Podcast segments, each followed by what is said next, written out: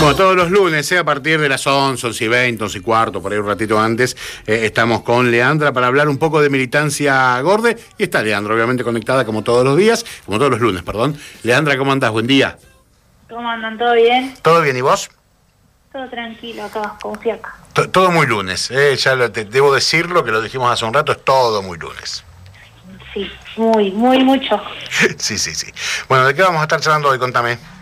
Bueno, vamos a estar hablando un poco sobre activismo, pero lo, que es el activismo por fuera del circuito capital Gran Buenos Aires, ¿no? Que es donde por ahí está el epicentro de y, donde se mueve mucha más información y, trabajos, eh, talleres, todas esas cosas.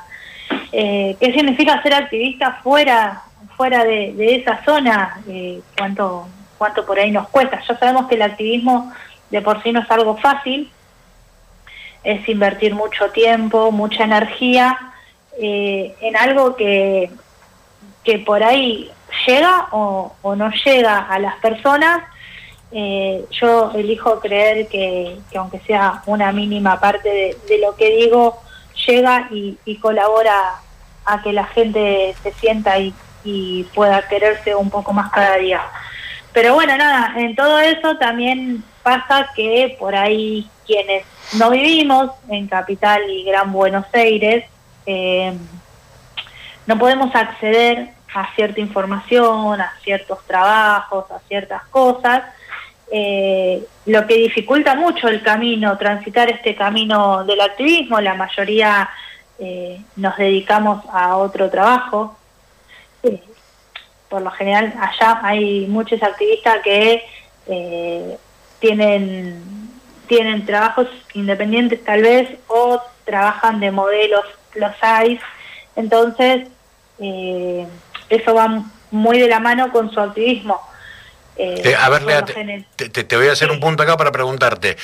digo, ser activista eh, en Buenos Aires o en el Gran Buenos Aires tiene esa diferencia con respecto al resto del país, el hecho de poder vivir por ahí con una libertad eh, que te brinda cierto tipo de laburos independientes?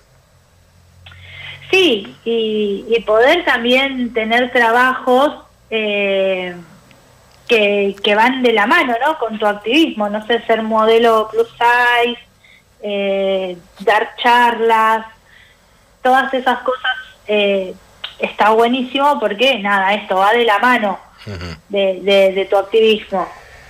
Y, está buenísimo y es súper valorable lo que hacen los compas de allá, porque también es cierto que, como que todas las miradas no siempre están puestas en la capital, entonces son como quienes más visibilizan y a través de ellos empezamos otros. Pero bueno, nada, también hacernos camino dentro del activismo en, ciudades que, que si bien son grandes e importantes, como es mi caso, que, somos de acá de Mardel, eh, por ahí nos condiciona un montón y, nos cuesta mucho más desde, no acceder por ahí a, la ropa que tal vez pueden acceder, eh, ya te digo esto, a talleres, que si bien este último año tal vez muchos se dieron en modalidad virtual, después no se dan, se dan de, manera presencial, entonces por ahí no podemos ir, eh, no sé, las agencias de modelo plus size están allá, eh, son cosas que, que a nosotros nos, nos dificulta un poco, eh, no, no hace que, que nuestro activismo se invalide ni nada, pero bueno, nos cuesta un poco más también tener alcance, tener llegada, eh, no es lo mismo por ahí allá la masividad y, el hecho de, que son muchos y se conocen, a, no sé, acá tenemos, no sé cuántos activistas tenemos en este momento, pero no sé si llegamos a 15 Bastante lío hacen, ¿eh? en el mejor de los sentidos, te lo quiero decir. No sé si son pocas, son pocas o muchas, eh, pero bastante barullo hacen. Y de hecho, cuando recién decías, eh, ojalá que lo que hagamos y lo que decimos llegue al menos a una o a dos o a la cantidad de gente que sea, digo, me parece que la movida que tuvo como epicentro, en, digo, después de lo que pasó en el boliche bruto, está bueno. ¿No? Y se vio y se viralizó eh, y tiene que ver con la iniciativa de ustedes, ¿no? Que tomaron, eh, eh, digo, el, laburo de activar en ese lugar y mostrar que en ese lugar se discriminaba. Digo, eso la hizo y lo hizo más viral a la discriminación sufrida por, por la amiga en, en, Bruto. Sí, completamente. Lo de Bruto creo que fue un antes y un después acá en Mar del Plata en cuanto a activismo borde y a visibilización de, de la discriminación y la exclusión que, sufrimos a diario, ¿no? Antes de eso, capaz que sí se reconocía o se sabía, pero bueno, nada, nadie nadie ponía mucho mucho el foco en esto, eh, hasta bruto.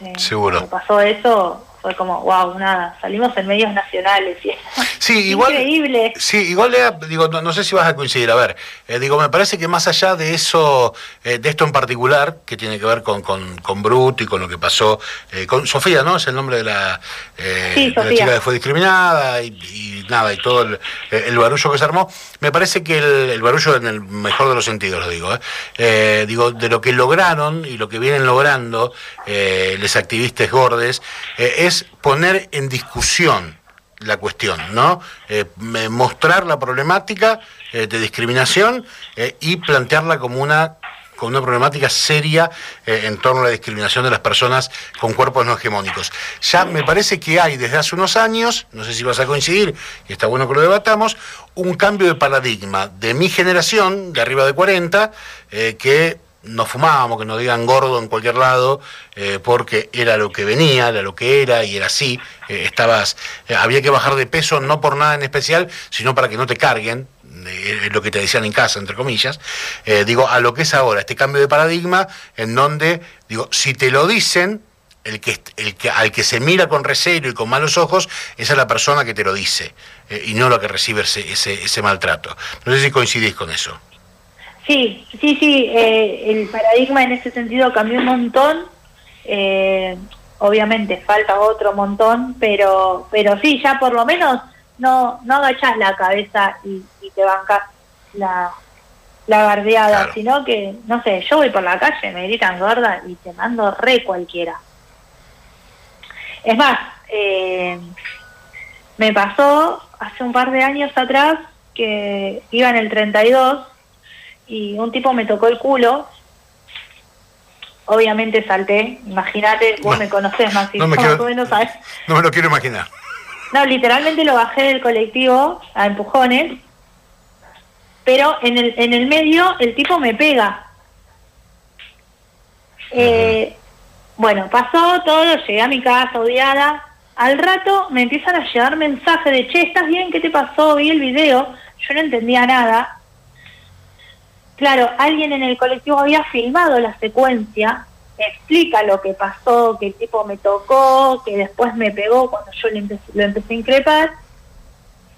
Y los comentarios de odio hacia mi persona en, en esa nota, porque lo levantó 0223, ponele, lo levantó, me acuerdo que lo levantó Canal 8, y me pasaron el video y el periodista tipo diciendo, no, este hombre que parecía no estar del todo bien y al parecer tocó a una mujer y ella lo increpó y lo bajó del colectivo a este pobre anciano.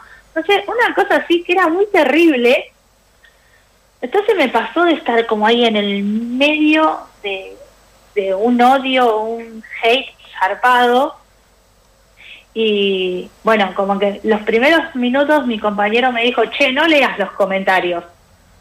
Obviamente quise yo, fui a leer todos los comentarios y al principio obvio me afectaron un montón, me hicieron mucho mal y después nada, empecé a contestar, tipo a mandar cualquiera para descargar toda la bronca y la adrenalina que traía del momento que había pasado. Pero esto, no me callé, tal vez en otro momento me hubiera tirado en la cama a llorar días enteros porque, porque nada, porque también no hubiera sentido que lo merecía, ¿no? Pero, pero bueno, vuelvo a repetir siempre que digo lo mismo, el feminismo me dio las herramientas para, para plantarme hoy donde estoy y el activismo también. Claro, no me, parece que ahí está, ahí pasa el tema, ¿no? Esto de, eh, digo, antes la eh, este tipo de, situaciones que te pasaron en, un colectivo era normal. ¿No? Y, pasaba y nada, era una anécdota. Eh, y ahora no, y tiene que ver con eso, ¿no? Tiene que ver con eh, la militancia y el activismo feminista eh, que nos atraviesa desde hace un tiempo largo, y en el tema de, las personas gordas también pasa por lo mismo, ¿no? Por, verlo diferente. El otro día escuchaba en una nota que le hicieron a alguien en, la tele, creo que sale hoy la nota a la noche, que decía, gordo es el único, la única palabra eh, que vos la decís en televisión, digo, y no despierta ningún tipo, el único insulto, el único maltrato, no sé cómo plantearlo.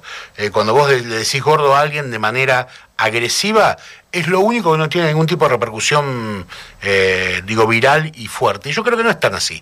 Creo que sí es la menos conllevada a la violencia verbal, eh, digo, pero creo que está teniendo una repercusión, por suerte, eh, y obviamente gracias a, activistas como, como Lea, eh, que es superior a la que era antes. Antes, gordo, gordo, gorda, gorda, gordo, gordo, pasaba como si nada. De hecho, había barridas de un periodista deportivo que le decía gordo, gordo, gordo a una persona al lado y nadie se mosqueaba, todo lo contrario, generaba risa.